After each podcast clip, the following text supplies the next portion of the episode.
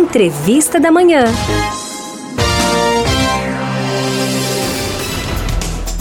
Olha, minha gente, no último sábado foi o Dia Mundial da Obesidade. De 20 anos para cá, as taxas de obesidade no Brasil quase que triplicaram, viu?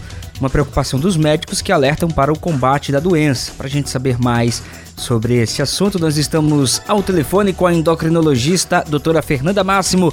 Muito bom dia, doutora Fernanda. Bem-vinda aqui ao nosso Manhã 105. Olá, bom dia, obrigada. Bom dia, doutora. Prazer nosso recebê-la aqui tão cedinho para a gente falar de um assunto tão importante que é a questão da obesidade para nossa saúde. A Organização Mundial da Saúde diz, doutora, que mais de um bilhão de pessoas no mundo são obesas. Aí eu pergunto para a senhora, o que é que preocupa mais os médicos? É a alimentação dos brasileiros? É a alimentação, a falta do, do exercício? É, o que é que a ciência tem, tem é, de desafio e o que, é que ela tem descoberto para ajudar é, nesse desequilíbrio aí hormonal, doutora?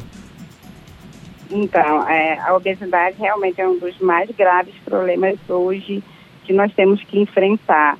A estimativa é que 2025 é de 2,3 bilhões de adultos ao redor do mundo. Isso não é só privilégio dos adultos também não.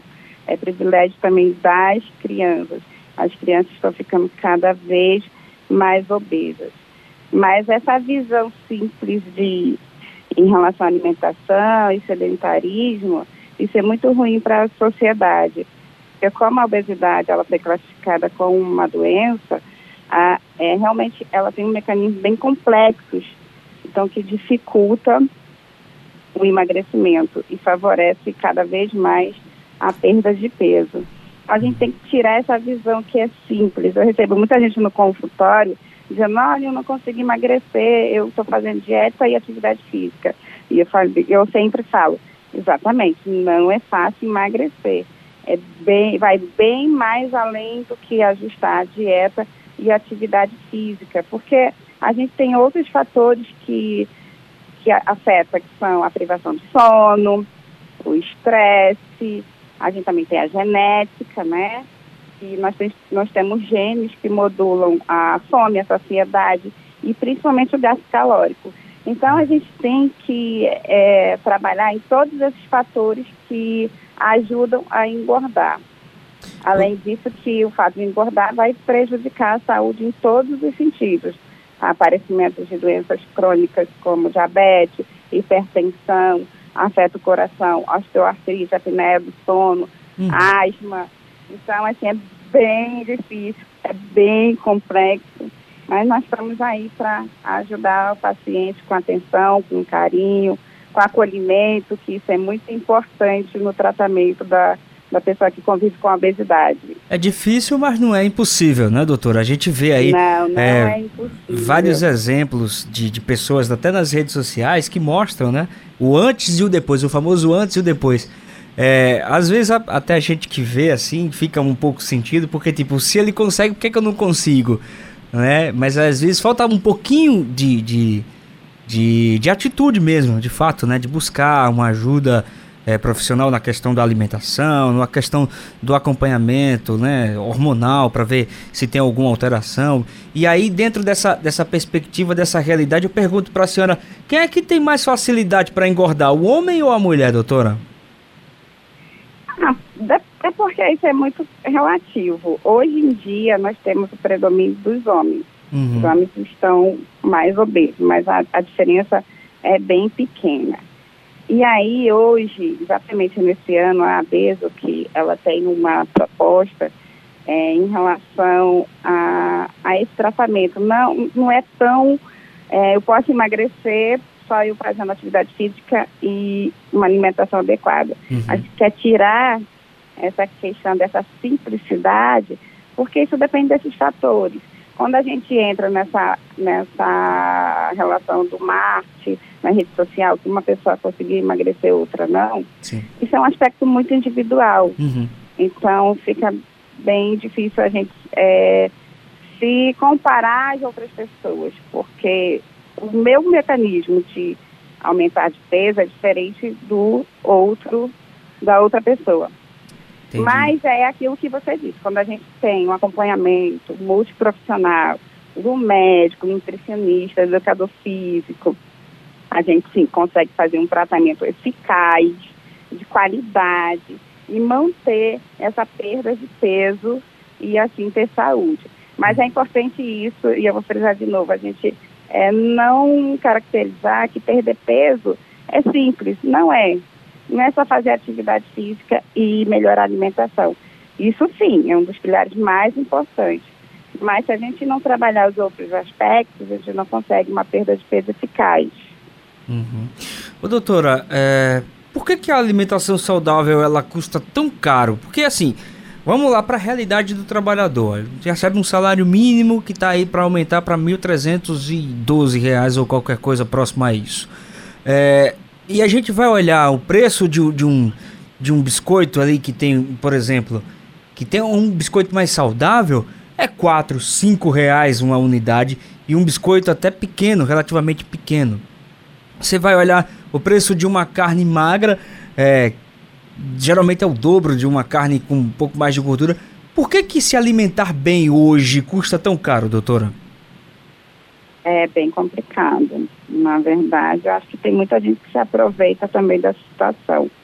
Mas eu vou te dar um exemplo que assim, quando a gente tem uma alimentação mais limpa, mais é, real em relação aos alimentos da natureza, a gente consegue ter uma alimentação de qualidade.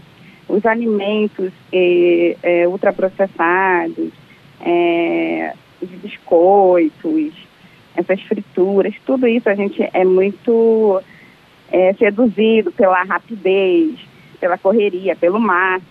E isso realmente engorda de qualquer forma, não adianta. Pode ser o biscoito mais saudável.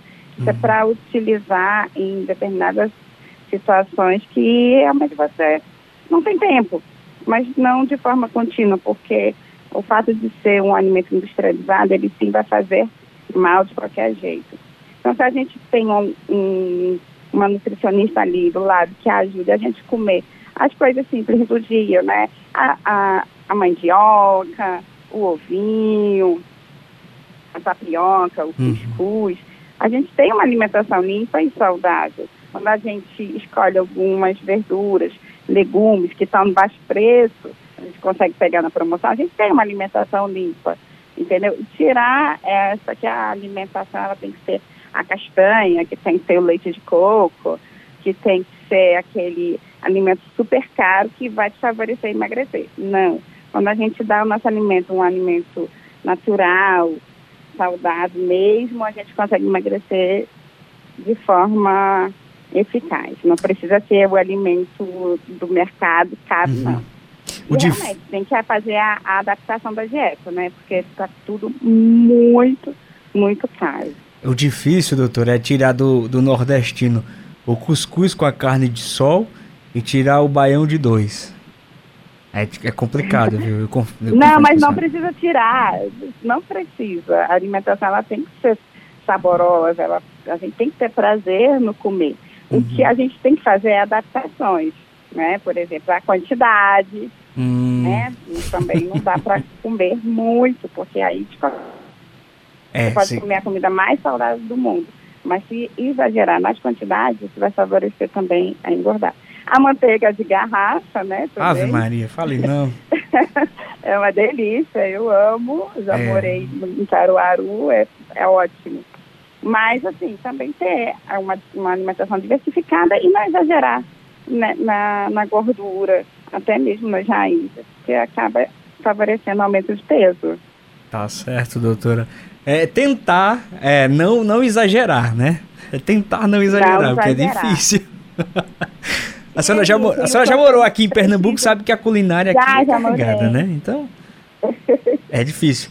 Doutora, a gente já está se encaminhando para a reta final da nossa conversa aqui. Eu quero desde já agradecer a senhora, mas antes da senhora ir embora, a dica essencial, aquela que a senhora considera a dica de milhões para a gente poder emagrecer e combater essa obesidade. Bom, é importante aqui, uh, aos médicos, uh, nutricionistas, eu quero deixar essa informação que a gente está entrando na campanha de combater a doença, não a pessoa com obesidade. Então a gente precisa isso, respeitar, acolher e tratar ali junto, né? Ninguém ri de uma pessoa que tem hipertensão ou diabetes. Então a gente tem que respeitar a pessoa que convive com obesidade. E a partir do momento que ela se sinta acolhida, ela consegue entender que ela precisa se tratar, aí o tratamento ele flui. Então o corpo ele precisa de movimento.